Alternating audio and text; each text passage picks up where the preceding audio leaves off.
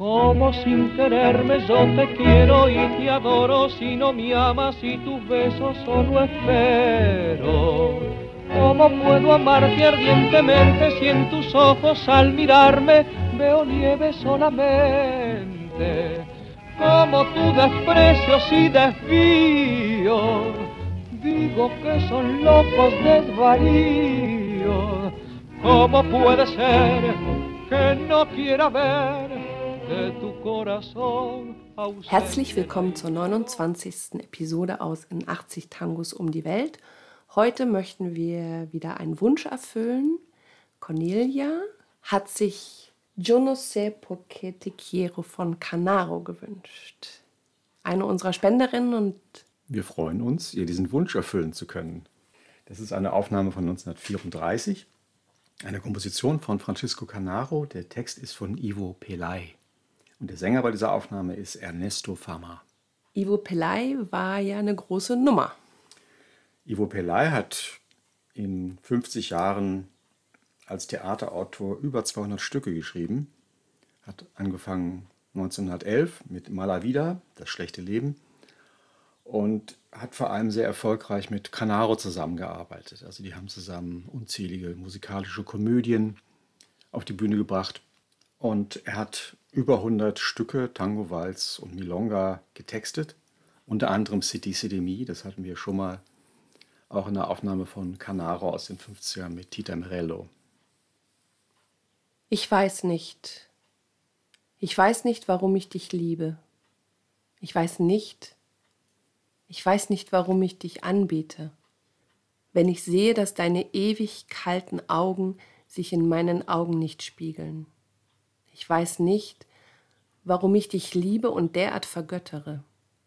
Ich weiß nicht, warum das so ist. Wie kann ich all deinen Lügen glauben, wenn du mich nicht küsst, wenn ich dich küsse? Und wenn ich dich ansehe, du mich nicht ansiehst? Wie, wenn ich in deinen Augen sehe und erkenne, dass du nicht verliebt bist? Du behauptest es und ich glaube daran. Wie kann ich gefesselt an deine Falschheit leben und deinen Mund, der sich weit von meinem entfernt? Obwohl ich doch weiß, dass ich deine Liebe niemals erringen werde, bitte ich dich um diesen Gefallen. Wie kann ich dich so lieben, wenn ich die Gewissheit habe, dass ich mit dir bin, nur weil du Mitleid hast? Hui, da tropft es aber aus jedem Knopfloch hier. Ja, das ist ein, ein schönes Beispiel aus dem Bereich unerwiderte Liebe. Ja, man muss zu leiden verstehen. Es gab im argentinischen Kino gab es einige äh, Darstellerinnen und Darsteller, die wurden als äh, Sufridor oder Su Sufridora bezeichnet. Zum Beispiel Libertad Lamarck war spezialisiert auf die verlassene Frau. Also die hat Filmrollen gespielt, in denen sie als äh, brave Ehefrau auf einmal wegen einer Jüngeren verlassen wurde. Und das wurde in diesem Film ausgiebig dargestellt. Dieses Klischee, der oder die Leidende, ist etwas sehr Zentrales im Tango. Und in diesem Text hat man das vielleicht ein bisschen dick aufgetragen, aber sehr deutlich. Und dieses Stück war Teil einer musikalischen Komödie. Ja, 1934 brachte Canaro zusammen mit Ivo Pelay La Canción de los Barrios, das Lied der Stadtviertel, auf die Bühne. Äh, der männliche Protagonist war Ignacio Corsini, der große Mitbewerber von Carlos Gardel in dieser Zeit. Und das war im Teatro Sarmiento in Buenos Aires. Canaro hat aber schon vorher eine Tonaufnahme veröffentlicht, ein paar Wochen vorher.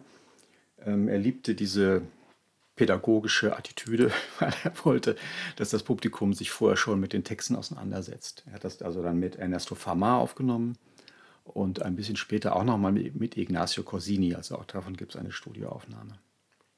Ernesto Fama. Ernesto Fama, ein erfolgreicher Sänger der 20er, 30er Jahre, hat mit Osvaldo Fresedo gesungen, ist mit dem auf Europatournee gegangen, Orchester Typica Victor, Juan Canaro, der Bruder von Francisco und natürlich Francisco Canaro. Mit dem hatte er seine meisten Erfolge. Und er hatte 1930 ein kurzes Gastspiel im Sextett von Carlos Di Sali. Über Francesco Canaro haben wir natürlich schon ausgiebig gesprochen, aber vielleicht noch ein paar Worte zu ihm. Ja, ich habe gerade noch mal seine Autobiografie in der Hand gehabt. Mis Bodas de Oro con el Tango, meine goldene Hochzeit mit dem Tango. Und ja, es ist voller persönlicher Betrachtungen. Er war einfach ein, ein Großunternehmer. Er hat fast 4000 Stücke aufgenommen. In der Biografie behauptet er, es seien 8000 gewesen, aber ich glaube, da hat er sich ein bisschen verzählt. Und das waren alle möglichen Genres. Das waren Tangos, Walzes, Milongas. Außerdem hatte er in den 20er Jahren eine Jazzband, mit der er vor allem Foxtrots, Pasodobles und Maxiches aufgenommen. Aber Canaro ist ein wahrer Pionier. Also der hat schon Anfang des 20. Jahrhunderts mit einem kleinen Trio in der Pampa gespielt und hat einfach die, das Genre mitbegründet und hat erste Erfahrungen gesammelt, als das Leben in Argentinien sehr rau war und sehr gewalttätig. Er hat sich dann sehr hochgearbeitet und galt später als einer der reichsten Männer Argentiniens. Und außer jetzt im Filmbusiness hat er eigentlich alles relativ erfolgreich über die Bühne gebracht. Bei den Filmen hat er dann Verluste gemacht, aber jeder muss mal seine Erfahrungen machen. Ja, in dieser rauen Zeit galten natürlich Schuss- und Stichwaffen auch als normales Mitbringsel irgendwohin. Ja, in den Milongas saß meistens jemand am Eingang, äh, oft assistiert von einem bewaffneten Polizisten und da mussten die Leute diese Gegenstände abgeben. Oder wenn jemand zu betrunken war, wurde er auch nicht eingelassen. Trotzdem hat das nicht verhindert, dass bei einer Gelegenheit Canaros Instrument, die Geige, von einer Pistolenkugel durchlöchert wurde. Daraufhin haben die Musiker panisch ihre Sachen gepackt und wollten abreisen und der Veranstalter, der Wirt dieses Etablissements, hat sie dann bekniet und überredet zu bleiben und hat dann den Bühnenbereich, das war so eine, ein Podest, ein sogenannter Palco mit einem runden Hintergrund, der den Schall gut abstrahlt. Der hat dann diesen Palco mit Metallplatten versehen, um ihn kugelsicher zu machen.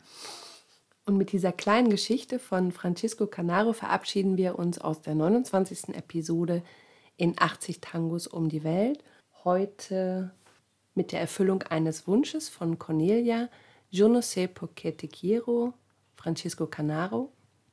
Text Ivo Pelay, Gesang Ernesto Famar, eine Aufnahme vom 4. Mai 1934.